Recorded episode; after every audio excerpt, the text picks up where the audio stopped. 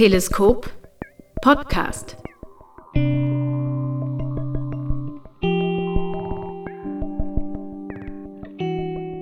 Das Geschichten erzählen ist eine der schönsten Sachen, die wir Menschen machen.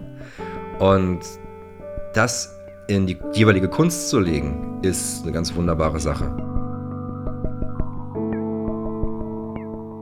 Sagt Stefan Götsch alias Heinbach in der vierten Folge der zweiten Staffel des Teleskop-Podcasts. Auch diese Folge zeichneten wir in Verbindung mit der Teleskop-Radios Konzertreihe auf. Eine Konzertreihe für experimentelle Musik und Visuals. Aufführungen, die im UT Konnewitz in Leipzig 2022 stattfanden. 2023 soll die Reihe weitergeführt werden. Der in Berlin ansässige Komponist und Performer elektronischer Musik, Heinbach, bewegt sich an der Grenze zwischen Ambient, Experimental und Beat. Charmant erschafft er wechselnde Klanglandschaften, hörbar fasziniert von elektronischen Texturen und Clustern. Heinbach ist ein Tüftler. Er probiert aus, sucht und verarbeitet unterschiedlichste Aufnahmen auf ganz unterschiedlichen Wegen. Wir redeten über Strukturen, die es braucht, um im Fluss zu bleiben, aber auch über die nötigen Freiheiten, um dem Facettenreichtum von experimenteller Musik zu begegnen. Wie man sich sein kindliches Staunen bewahrt, sich nicht an Gewohnheiten festhört, sich gekonnt dem Besten aus analog und digital bedient, beschreibt Heinbach mit dem Begriff Breitband. Wie weitreichend eine Suche, das Dokumentieren derer, aber auch das Dazwischen sein kann und wie man im richtigen Moment aus dem Pool der musikalischen Experimente schöpft, zeigt Heinbach auf seiner aktuellen Veröffentlichung Syncat Studien sowie live und auch in seinem Videoreihen zu Tonbändern und besonderen Klangerzeugern. Mein Name ist Sebastian Bode von Teleskop. Viel Spaß!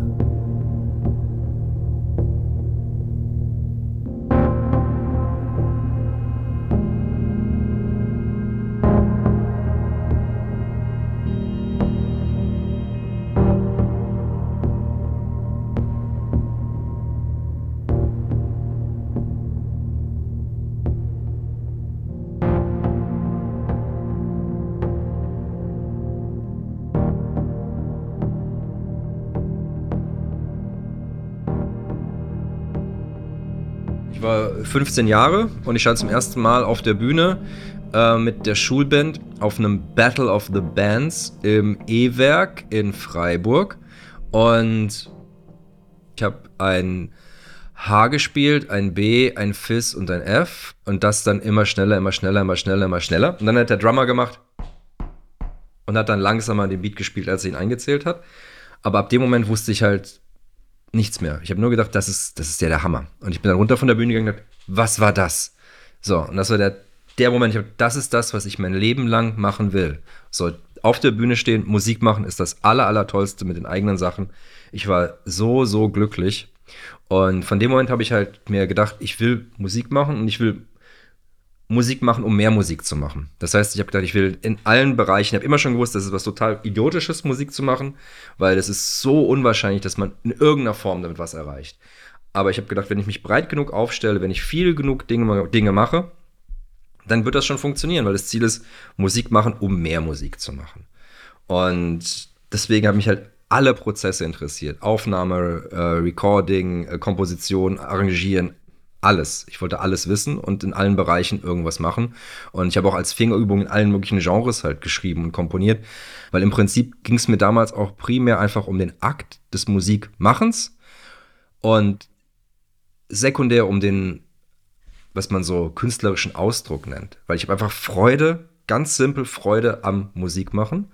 Und jetzt ist das auch immer noch so. Ich finde, das reine Musikmachen ist das absolut Spannendste. Da können immer tolle Sachen passieren. Deswegen bin ich auch total offen für Kollaboration mit allen möglichen Leuten in allen Bereichen, weil ich denke, hey, das ist Musik, da habe ich bestimmt in irgendeiner Form Spaß. Ich muss da, ich muss das nicht irgendwas unterordnen, so und das, was ich sagen will oder das, was mich in der Musik interessiert, das sage ich eh immer, so weil es fließt ja letztendlich immer durch mich durch, so. Aber die Grundsache ist erstmal, lass spielen.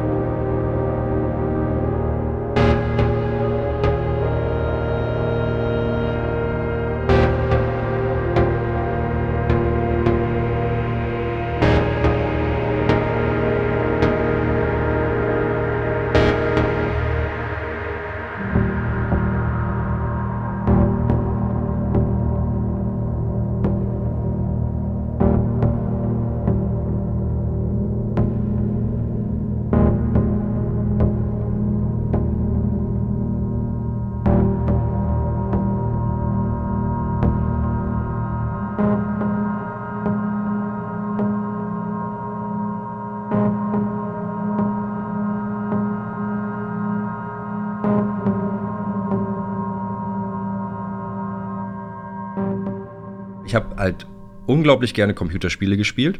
Und zwar meistens auf meinem Amiga 500, C64. Und dann hatte ich auch Klavierunterricht und Tennis. Musste auch Tennis machen. Tennis habe ich keinen großen Spaß gehabt, niemals. Klavier war okay, aber ich musste mir auch daraus ein bisschen Spaß machen, indem ich dann diese Computerspielmusik auf Kassette überspielt habe und meine Klavierlehrerin die gegeben habe, damit sie mir die doch bitte notiert, damit ich die spielen kann. So, und das war so mein erster Akt der Befreiung in Richtung Musik machen. Ich habe dann aber eigentlich immer noch lieber die Computerspiele gespielt als Klavier gespielt, bis ich dann mit 15 gefragt wurde, hey, du spielst doch Klavier, willst du nicht in unserer Band mitspielen? Ich hatte keine Ahnung, was ich da tue, äh, weil ich zwar immer Noten gelernt habe, aber ich habe nie so Akkorde, Quintenzirkel, alles hatte ich überhaupt nicht drauf. Habe ich mir dann ganz schnell drauf geschafft. Und da habe ich gemerkt, dass ich mit den Elementen, die ich da habe, und das war einfach so ein Entertainer-Keyboard tatsächlich, so ein billiges Yamaha, wo ein Orgelsound drauf war, der okay war, aber es gab halt nichts, es klang halt irgendwie nicht so. Und dann stehst du da im Raum mit einem Bassisten, mit einer Sängerin, einem Gitarristen und einem Drummer und hast du dieses Wiep, Wiep, Wiep, Wiep, Wiep Keyboard, was so rumhonkt. Dann habe ich erstmal angefangen, dann Gitarrenpedal dran zu machen, gucken, okay, jetzt zerrt's mal. Und dann habe ich, ich brauche noch mehr. So, weil Musik machen hat mich so gekickt, dass ich, das, das war unglaublich.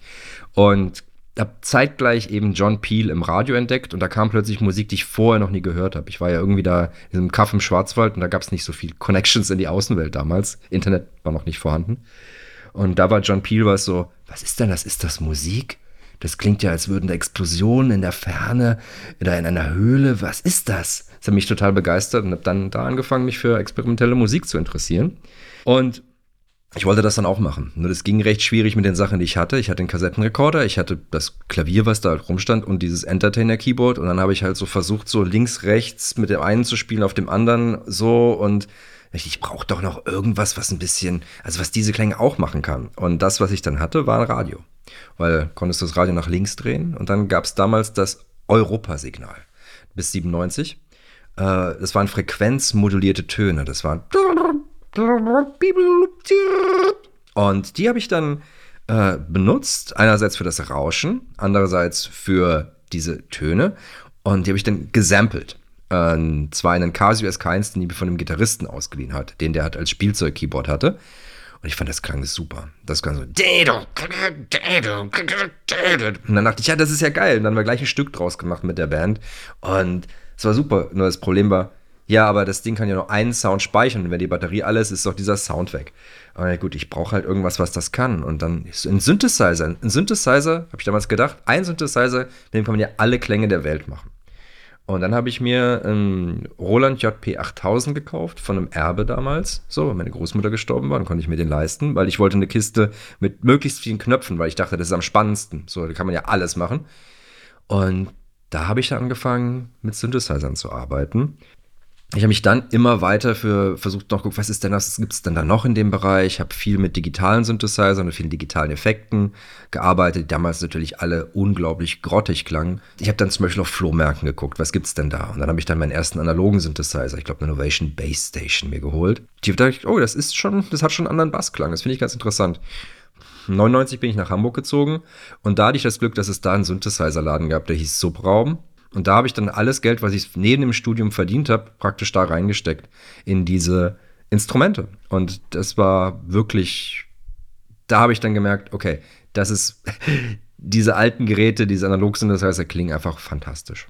Eine Sache, die wir in der Band gemacht haben, war natürlich, eine Band musst du aufnehmen. Das heißt, Schlagzeug, Bass, Gitarre, Gesang und das alles im Keller. Und das gut aufzunehmen, ist äh, eine große Herausforderung. Aber das war immer schon spannend, wie man das machen kann. Und zuerst haben wir einfach Kassette in, Ecken, in die Ecke gestellt, dann kam Minidisc und auf einmal, wow, wir haben eine digitale Aufnahme, es ist clean. Und dann sind wir auch mal ins Studio gegangen und ich fand dieses erstes, erste Mal ins Studio gehen mit der Band fand ich so grässlich. Ich fand diesen ganzen Prozess so grässlich. Und das Endergebnis fand ich halt auch so, das ist überhaupt nicht das, wie es sein soll. Das ist überhaupt nicht das, was, wie ich es höre. Ja, aber das muss, muss ich alles selbst machen, weil nur ich weiß, wie es klingen soll. Und habe dann eben angefangen mit Cubase, Mikrofon und alles war alles so so SM57 war ungefähr das, das war so der Goldstandard. Ein besseres konnten wir uns halt nicht leisten. Über dieses DIY-Recording bin ich wirklich zum Recording an sich gekommen. Und ich habe eine Sache gemerkt, die mich immer interessiert hat. Ich liebe es, Sachen aufzunehmen und sie dann zu bearbeiten digital. So, kreativ aufnehmen, Mikrofon durch den Raum schwingen und dann damit was zu machen, das zu verbinden, ist einfach eine wunderbare Operation.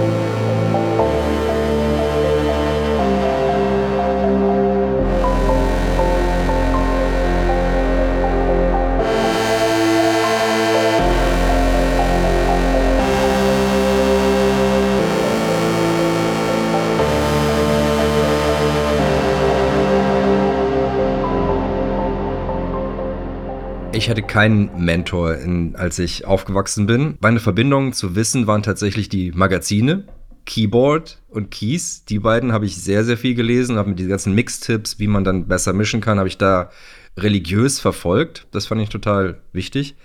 Dann habe ich mir tatsächlich den Dickreiter gekauft, dieses äh, orangefarbene Standardhandbuch der Aufnahmetechnik.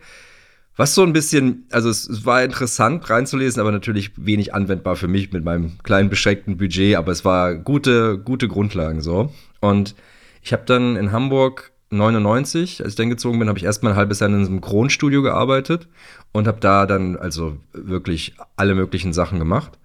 Und dann habe ich studiert in Hamburg und zwar Musikwissenschaft und Anglistik. In der Musikwissenschaft habe ich natürlich Unmengen von Wissen bekommen, weil ich habe systematische Musikwissenschaft studiert, wo es, wo alles, was Musik angeht, ja behandelt wird. Also Akustik, ähm, Instrumente, digitale Signalverarbeitung, alles. Also, also, und man muss auch Statistik machen und das Ganze. Es ist wirklich ein großes, weit gefächertes Studium. Da habe ich viel, viel gelernt.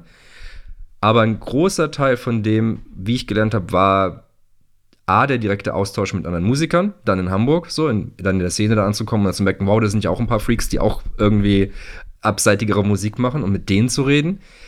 Und dann die ganze Zeit selbst machen und versuchen selbst zu entdecken.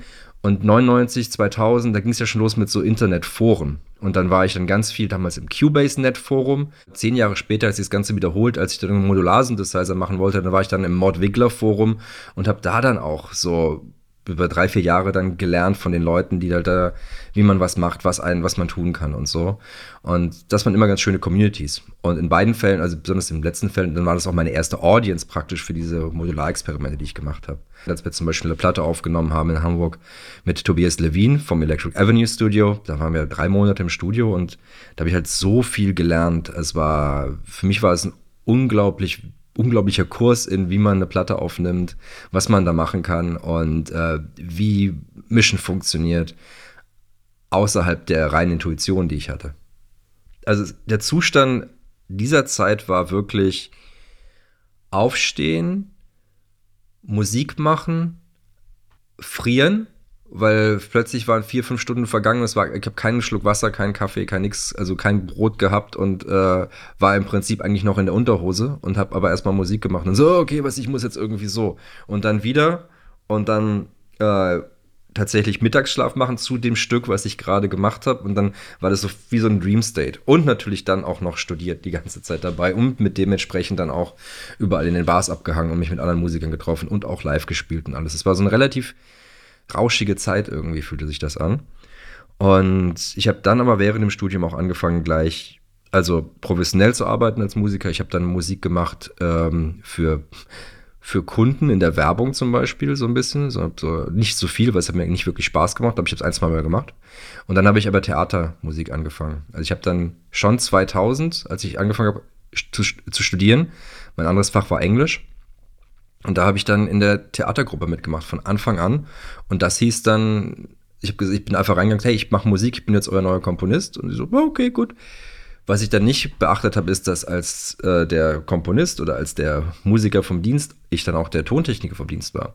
Und das hieß dann komplett die Show aufbauen, das heißt alle, alle Kabel verlegen, alles so und dann auch die ganze Show fahren und dann nach anderthalb Stunden muss dann mal die Kuh eingespielt werden. Und äh, aber da habe ich wirklich dieses komplette Veranstaltungsding auch nochmal bei Doing so äh, mitgelernt. So, und da habe ich viel, viel gemacht. Es war, es war, schön war, es war eine freie Theatergruppe an der Uni, die aber immer in der Aula gespielt hat. Und weil es halt Englisch war, kamen halt viele hin, weil es war alles auf Englisch. Und darüber habe ich dann, darüber habe ich dann Leute von, also Studenten kennengelernt, die an der Theaterakademie wirklich, also Theaterregie studiert haben. Und dann habe ich mit denen gearbeitet und dann ist es so, hat sich während des Studiums praktisch so ergeben, dass ich darüber schon Theaterjobs bekommen habe.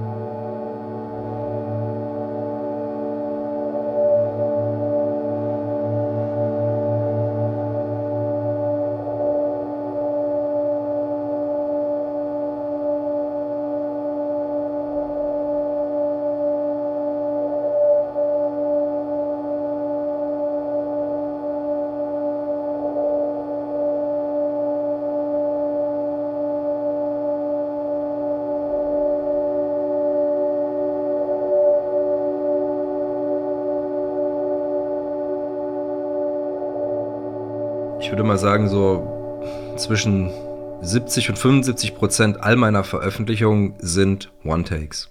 Ich habe mich so trainiert, also einerseits, weil ich auch immer eine Kamera auf meine Finger halte, andererseits, weil ich einfach live gern improvisiere oder sonst was, dass ich eine Komposition erstelle. Meistens fängt es damit an, dass ich mir überlege, welche Instrumente könnten gut zusammen klingen und was ist die Stimmung, die ich gerade so habe. Dann packe ich die zusammen, baue die vor mir auf und fange dann an damit zu spielen. Dann entsteht etwas. Und dann ein Punkt, wo ich merke, okay, ich kann das jetzt. Ich weiß, was passiert, wenn ich dahin gehe. Ich weiß, was passiert, wenn ich dahin gehe. Und ich habe auch noch eine überraschende Wendung hoffentlich drin, dass es, dass es auch ein bisschen spannend bleibt. Dann drücke ich auf die Kamera und dann nehme ich das auf. Und dann war es das. Dann ist es fertig. Da hat mich praktisch dieses Dokumentieren meiner Arbeit dazu gezwungen, immer im Moment zu sein mit der Musik. Und natürlich kann man immer noch einen Overdub machen oder sonst was, aber ich habe, also dass ich mehr als fünf Spuren habe, so ist super selten. Es gibt dann andere Sachen, an denen arbeite ich dann über mehrere Jahre. So, dass ich eine Idee habe, ein Konzept und dann kommt dann ganz plötzlich der Moment, wo ich sage, so, jetzt muss ich das durchführen. Dann kommt die Gelegenheit. So, ich habe zwei Jahre lang an so einem Konzept rumgewerkelt über eine Tonbandmaschine, die ich mit einem alten Hewlett Packard Computer kontrollieren kann und dann verschiedene Geschwindigkeiten und praktisch, ich kann die programmieren über Basic. Das ist zwei Jahre lang habe ich an dem Projekt gearbeitet. Und dann wurde ich gefragt, ob ich an der Humboldt-Uni an Vintage Computing Festival einen Vortrag machen will okay, das ist jetzt meine Deadline, jetzt muss ich dieses Projekt endlich durchsetzen und habe dann das tatsächlich so auf den letzten Drücker noch hingekriegt und habe dann da so eine Live-Performance gemacht, wo ich praktisch einfach mit einem Sinus-Generator und einem Basic-Programm und dieser Tonbandmaschine dann performt habe. Ich brauche immer eine Deadline. Also das ist tatsächlich, ohne Deadline geht bei mir gar nichts. Also das Schlimmste, was man mir sagen kann, wenn man mich kreativ lähmen will oder sicher sein will, dass ich nichts mache, ist, ja, das hat jetzt keine Eile. Also das ist ganz, ganz simpel.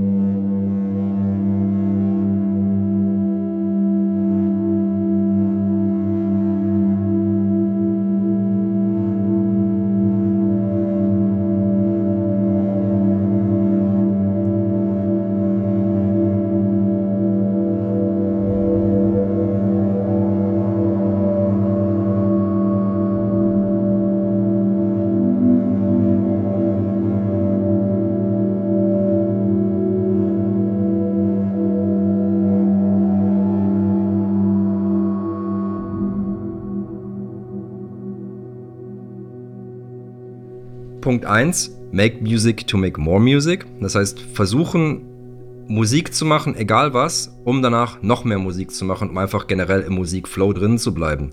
Und das heißt, Musik zu machen, um auch damit zu verdienen oder um sich weiter bekannt zu machen und dann potenziell weiter zu verdienen. Und das heißt, mit allen möglichen Leuten zusammenzuarbeiten, Kollaborationen in allen Bereichen, Kunst, Film, Theater, Firmen, was weiß ich. Hauptsache viel, viel, viel machen mit einem Endziel, dass Musik am Ende das Einzige ist, was einen praktisch erhält. So, das ist Punkt 1. Punkt 2, die Scrabble-Strategie der Vermarktung und Verwendung von Dingen. Immer versuchen, wo ist der doppelte oder sogar der dreifache Wortwert? Wie kann ich etwas machen und es dann so oft verwenden, dass diese eine Sache plötzlich so viel wertvoller wird? Beispiel, Musik für ein Theaterstück machen, gleichzeitig eine Schallplatte daraus machen, gleichzeitig ein Sample-Instrument daraus machen. Habe ich gemacht zum Beispiel. Und das hat super funktioniert. Das war plötzlich so, wow, okay, allen, in allen drei, ich habe immer an dem gleichen gearbeitet, aber in anderen Kontexten und es wurde dann auf verschiedene Arten äh, veröffentlicht. Nächster Punkt, regelmäßige Arbeitszeiten.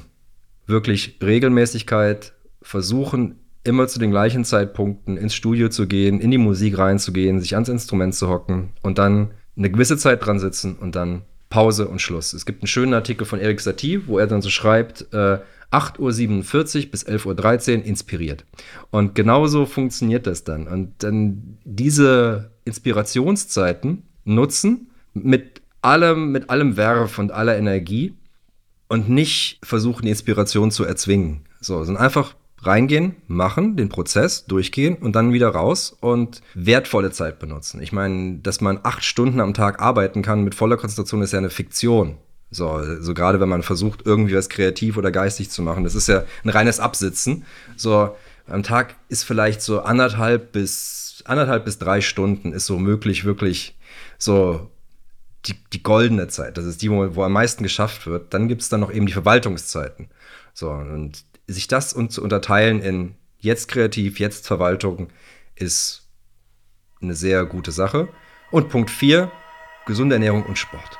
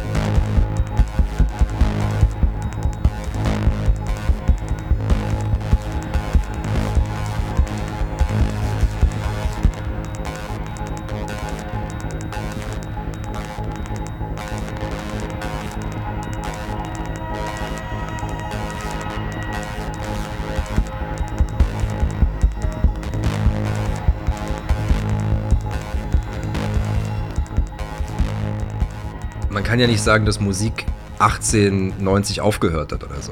Musik entwickelt sich ja weiter und dann kommen wir in den Bereich dieser Extended Techniques, der erweiterten Techniken. Und ich war ganz überrascht, weil ich bin jetzt in diesen neuen Musikbereich reingekommen, so über die letzten Jahre durch Aufträge, die ich ja bekomme, Kompositionsaufträge. Und mir wurde jetzt erst erklärt, was es eigentlich heißt, Extended Techniques. Das heißt einfach nur, also nicht eigentlich musikalische Klänge musikalisch verwenden. Und das kann dann eben ein sein beim Gesang. Oder es kann das Kratzen des Bogens auf, auf dem Körper des, sein oder es kann ein Klopfen sein. All diese Dinge, das sind dann schon, aha, das ist okay. Das ist doch eigentlich so die ersten Sachen, die man so, also die ich eh mache und die man jetzt auch tatsächlich durch allein durch die Filmmusik ja schon wirklich, wirklich kennt. Aber das ist halt immer noch eine Art zu spielen, die als erweitert gilt. Das fand ich, fand ich faszinierend in den Zusammenhängen, wo Musik nicht zum Bild stattfindet, sind diese ganzen Klänge halt komplett so, was ist denn das? Während sie ja im Film und sonst was total gewohnt sind. Das Ganze, das sind, die Leute sind eigentlich schon total ausgebildet dazu, das zu hören, aber halt nicht unabhängig von einer Visualität. So. Und ich bin so froh, mit Leuten zu arbeiten, die in der Klassik sind, halt komplett frei sind. Zum Beispiel im Ensemble Modern habe ich gespielt. Und da kam ich dann mit Tonbandloops an und die hatten das auch noch wirklich nicht gesehen. So, das fand ich total toll, dass sie das noch nicht gesehen hatten. Und dann ähm, wollten sie dann auch klingen wie das Tonband. Und haben dann so, ey, können wir was, was rückwärts spielen und du spielst es vorwärts ab? Dann haben die gespielt und dann habe ich es vorwärts abgespielt und meinte, das klingt ja immer noch nicht wie vorwärts. Ich so, ja, weil es ist halt schwierig, einen Transienten, also den ersten Schallereignis, umzudrehen. Das ist fast unmöglich, weil der Raum klingt ja auch noch mit. Und so, ah, okay, man, so, na, wir kriegen das noch besser hin. Und das war wirklich, ich hätte, ja, und dann haben wir ein Stück, haben wir das gespielt, so, dann kam der Tonbandloop, wo sie rückwärts waren, haben sie darauf nochmal rückwärts gespielt, haben versucht, dieses, sich selbst zu, zu echoen und so. Und das war wirklich so eine, so ein Interesse. Und der, äh, der Klavierspieler auch, der hat ein präpariertes Klavier gespielt. Der hat währenddessen das Klavier präpariert, die ganze Zeit. So, es hat sich immer weiterentwickelt. Es war wunder, wunderbar dann gab es einen Moment, so, ich habe gedacht, wir brauchen was richtig Schönes, was richtig schön Kitschiges. Und dann habe ich wirklich, da brauchten sie aber fast auch die Erlaubnis, richtig schön kitschig zu sein. Richtig volle Kanne. So, weil natürlich, wenn die ganze Zeit alles eher so, dann ist auch ein, so dann der, der, der Missklang der, der Schönheit gegenüber. Und es wurde ein ganz schöner, wunderbarer Akkord, der da entstanden ist, der sich bewegt hat, den ich dann auch nochmal auf halber Geschwindigkeit auf dem Tonband abgespielt habe, sie wieder dazu gespielt. Und es wurde ein ganz, ganz fantastischer Moment. So, weil es auch wieder aus dem Vollen der Musik schöpft. So von unglaublich krachig zu und laut zu ähm, schräg filigran zu uh, einfach mal so was ganz Lieblichem und Schönen. Das ist so eine Bandbreite. So. Und das war wirklich eine Erfahrung, so, also dieses zu, dieses zu sehen, dass dann dem, was eigentlich so ein bisschen Standard ist, so mal Legato, Streicherklänge und sonst was, und kann man so, huh, das, bei denen ist das schon so, das machen sie gar nicht wirklich, machen sie gar nicht so viel. So, das war, das war eine schöne Erfahrung zu sehen, wie dann das Extrem in die andere Richtung geht. Und das ist ja genauso wie, was weiß ich, wenn man eine Noise-Show macht, und das mache ich bei meinen eigenen Shows ja ganz oft. Ich habe dann so Parts, die sind wirklich noisy und sind ein bisschen, bisschen kaputt. Aber irgendwann kommt, dann kommt wieder so, löst es wieder ab mit so ein bisschen Süße und ich versuche da so ein kleines Licht reinzuscheinen, dass, dass es äh, einen auffängt. So, ich finde, es gehört, alles gehört dazu in der Musik. Es gehören die Schönen, es gehören die Traurigen, es gehören die Krassen, es gehören die Lauten, es gehört das, das äh, es, es kann auch mal wirklich fies sein. Wenn die Geschichte dabei gut erzählt ist, so dann, dann bleiben die Leute auch dran, hoffe ich. Und ähm, es muss nicht nur harsh sein. Es muss nicht nur sweet sein. Es muss nicht nur pleasant sein. Bandbreite ist einfach eine der Sachen, die mich wirklich interessiert, weil ohne diese Bandbreite, ohne Schmerz kann man keine wirklich gute Geschichte erzählen.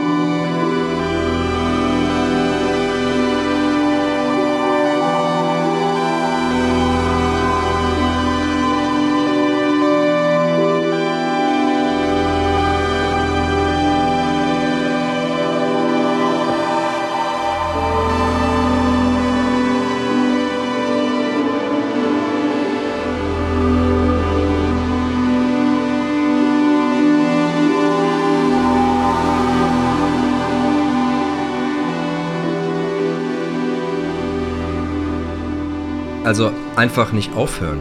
Also es ist wichtig, um Kreativität dauerhaft leisten zu können, immer einfach zu machen. Kreativität ist ein Fluss und es erträgt einen so lange, wie man drin ist. Also, sobald man da rausgeht aus dem Fluss, dann denken wir, oh, es ist aber ganz schön kalt, der Fluss. Und ganz schön anstrengend auch in dem Fluss. Und was sind da für Haie drin und sonst was? Und dann kommen diese ganzen Sorgen. Oh mein Gott, äh, äh, ja, vielleicht gehe ich jetzt doch nicht in den Fluss. Aber im Fluss ist es dann, okay, nee, das ist äh, gut. Und das Schwierigste natürlich, wenn man es jetzt nicht hauptberuflich macht, ist das eine der schwierigsten Sachen. Ich habe auch zum Beispiel auf meinem Patreon habe ich dann auch Leuten Tipps gegeben, wie sie trotz Familie und einem Job dann kreativ sein können. Und das hat ganz meistens damit was zu tun. Damit möchte ich so einen Tipp gegeben: hey, hol dir so ein Tablett, stell deine Instrumente da drauf, hab alles verkabelt, so, und dann, wenn du Zeit hast, steck's an, ein Ding und dann los. So, anstatt dass du jedes Mal alles aufbauen musst, so im Wohnzimmer so. Und äh, auch wenn der Raum beschränkt ist, sonst was, kein eigener Musikraum, nee. Ein Tablett kann schon ein eigener Musikraum sein. Solche Dinge.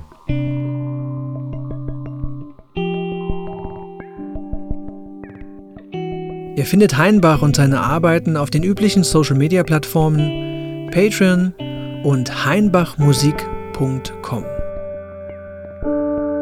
Alle Infos zum Podcast und Teleskop findet ihr auf teleskopmusikproduktion.de.